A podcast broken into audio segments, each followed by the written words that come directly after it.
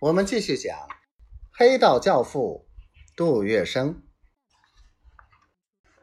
这七姨太似乎也着了魔，杏眼含笑，直瞟着杜月笙。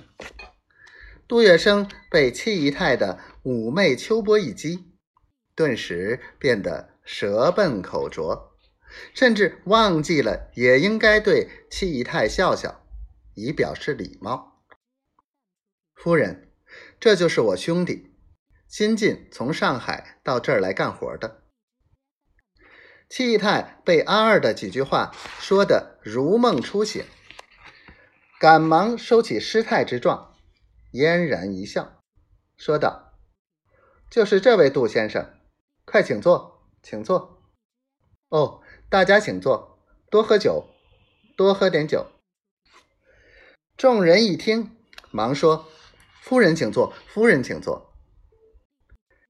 席间，杜月笙只觉得七姨太的秋波在自己脸上荡漾，火辣辣的，有些不自在，心怕有什么举止不当，失了饭碗。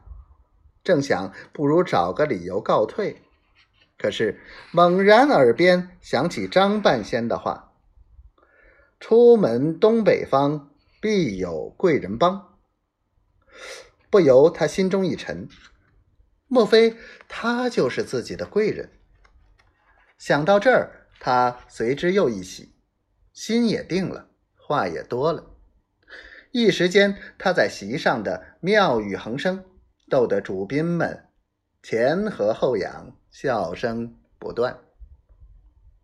然而，在谈笑之中，杜月笙。边说边用眼光去寻找七姨太，顿时两个眉来眼去，无言之情在秋波中传递，钟情万分。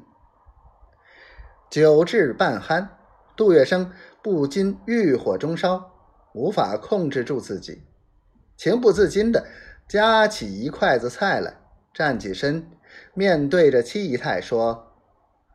今晚我太高兴了，我我竟……话到此时，杜月笙只觉得小腿上被人猛踢了一下，顿时一惊一哆嗦，酒也醒了大半。原来阿二已看出一些苗头，他生怕杜月笙惹出是非，紧要关头用脚悄悄的猛踢了他一下。这一脚把杜月笙。正将丢掉的魂儿踢了回来，他赶忙把菜往嘴里一塞，连菜带话一起咽了下去。他举起酒杯对大家说：“团圆之夜，良宵难忘，我祝大家顺心发达，干杯，请。”